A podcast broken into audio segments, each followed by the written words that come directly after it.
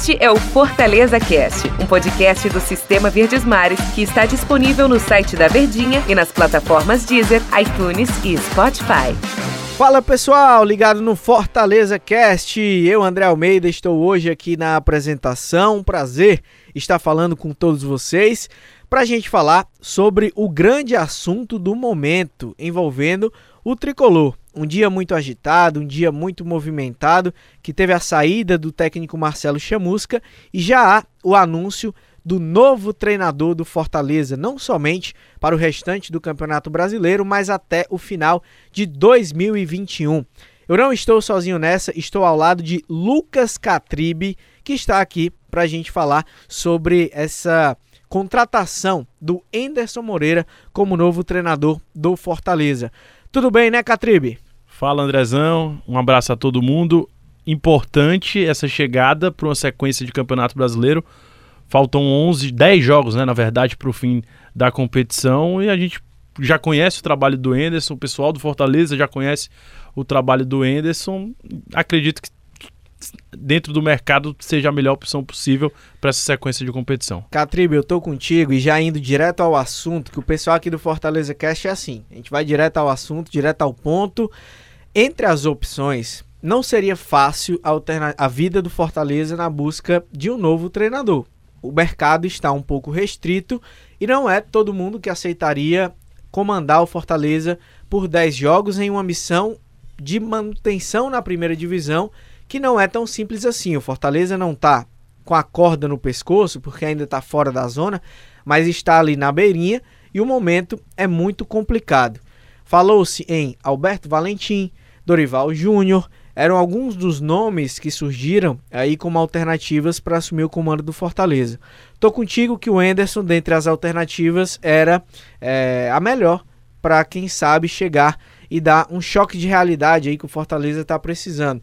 E o Catribe, que todo mundo conhece, repórter da TV Verdes que Mares, é aqui do Sistema Verdes Mares, mas que acompanha muito de perto e acompanhou muito de perto o trabalho do Enderson no Ceará nas duas oportunidades, tanto em 2019 como em 2020, e conhece muito bem como é que é um pouco do perfil do Enderson Moreira. Então, para o torcedor do Fortaleza, Catribe, quais características a gente pode destacar principais assim do trabalho do Enderson Moreira. Ele é um treinador enérgico, né, um cara estudioso, que gosta de armar um time ofensivo.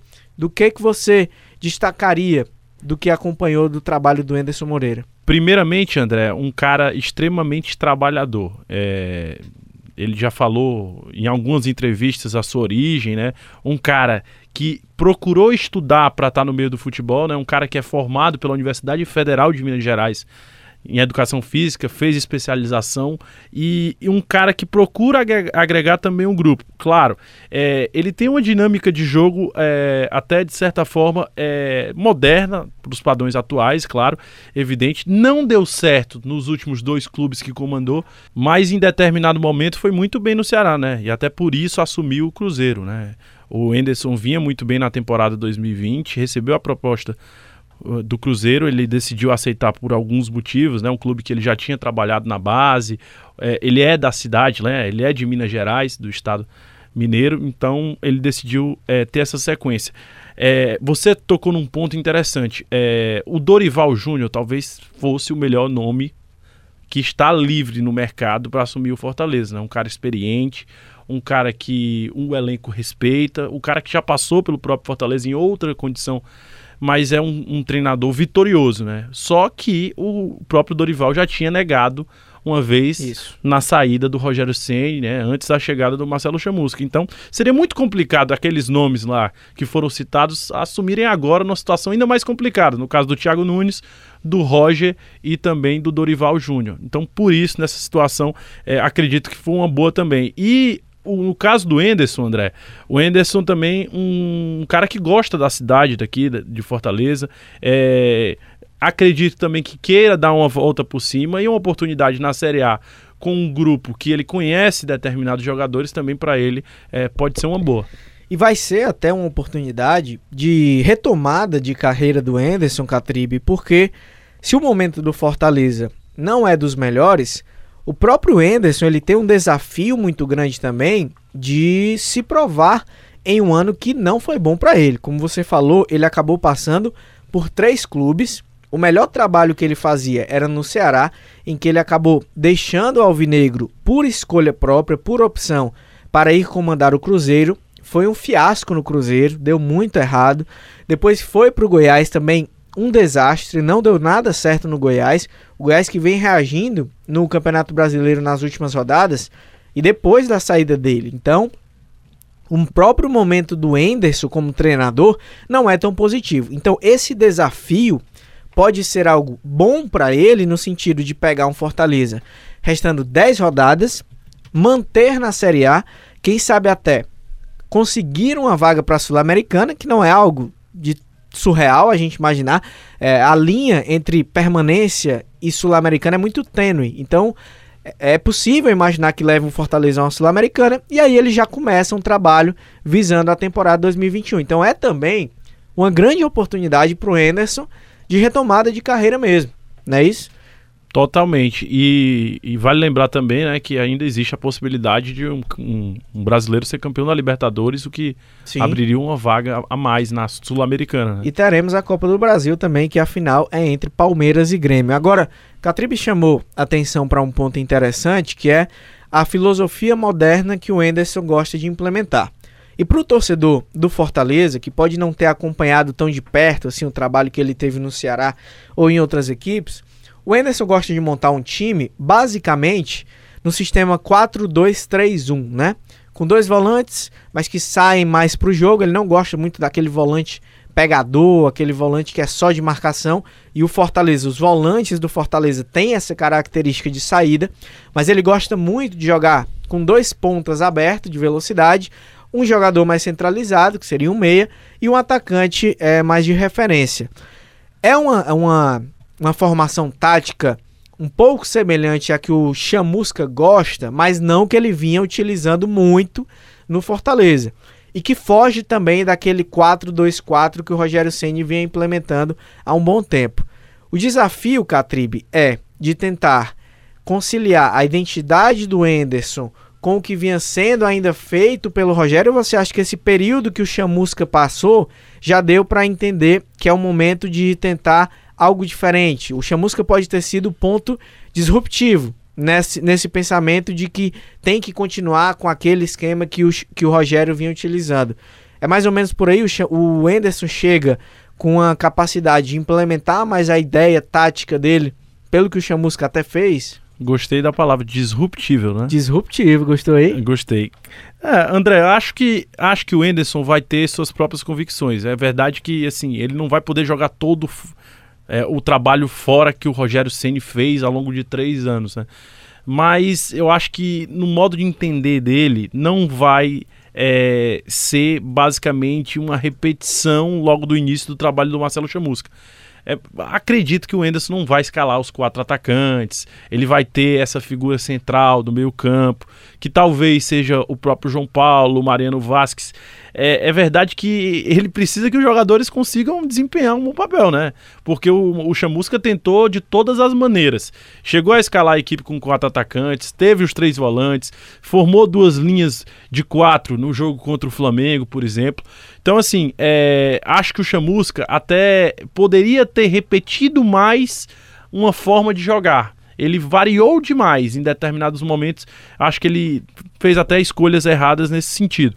O Enderson Moreira, a gente vale lembrar também que no próprio Ceará, né, ele tomou algumas decisões é, muito questionáveis, né? Questionáveis e também ele chegou a, por exemplo, improvisar o Thiago Galhardo como um falso 9, né? Sim. Naquele momento foi importante. Na verdade, é, até não deu o que não deu, não teve o rendimento que, por exemplo, o Thiago Galhardo está tendo agora no Internacional como um falso 9, mas naquela situação foi realmente algo questionável, já que o Thiago Galhardo vinha muito bem jogando no setor de meio campo. Mas você falou, você lembrou bem, é, o Enderson gosta muito de jogar nesse esquema, com quatro os dois volantes e, e na frente do 4-2-3-1. Né? E até passando aqui para o torcedor, é, a última escalação do Enderson Moreira no comando do Ceará, que o torcedor do Fortaleza pode até ter um parâmetro mais próximo, o Ceará, que é o seu maior rival.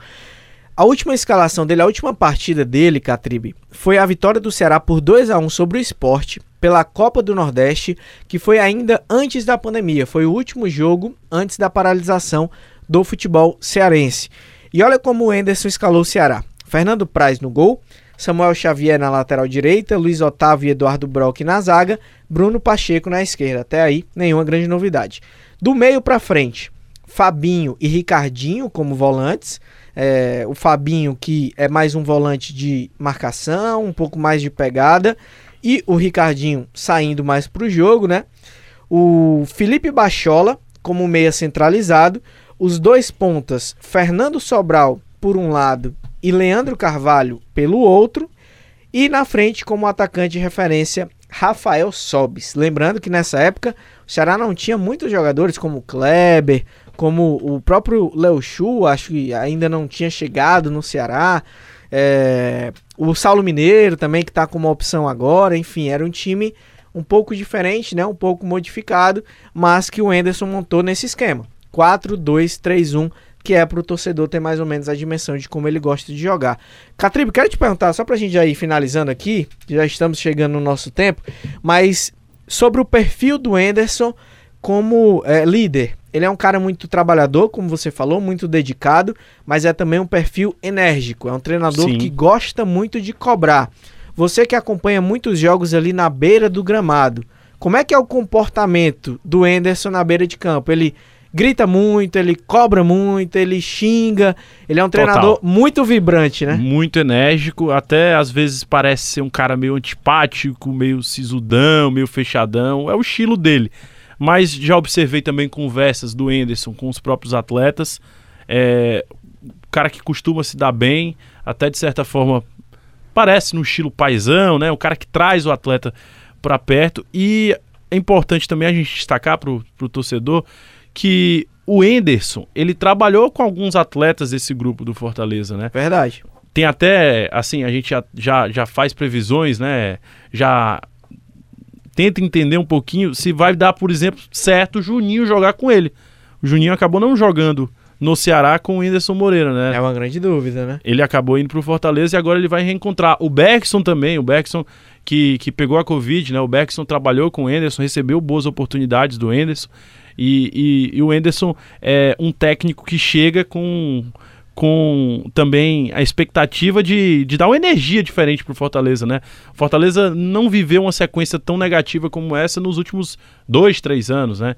Então, esse é o momento do, do Enderson chegar junto e, e também, claro, desenvolver o seu trabalho. Vai ter pouco tempo para isso, mas é uma aposta e, repito, acredito que foi a melhor aposta possível dentre todos os nomes que estavam no mercado. É isso, torcedor tricolor. Agora resta aguardar e aos torcedores torcer para que Anderson Moreira possa fazer um bom trabalho no Fortaleza e conseguir o principal objetivo, que é, nestas últimas 10 rodadas, manter o time na primeira divisão. Anderson Moreira, que já está vindo né, para a capital cearense, deverá, quem sabe, já acompanhar em loco a partida contra o Grêmio neste sábado na Arena Castelão. Catribe, Valeu demais, hein? Valeu, um abraço. Sempre que chamar, estou disponível. Tamo junto. Muito obrigado a você que nos acompanhou aqui nesse Fortaleza Cast. Lembrando que você pode nos acompanhar no site da Verdinha, no site do Diário do Nordeste e em todos os agregadores de podcasts, Spotify, Deezer, iTunes. Nós estamos presentes por lá. Um grande abraço. Essa edição do Fortaleza Cast vai ficando por aqui e até a próxima.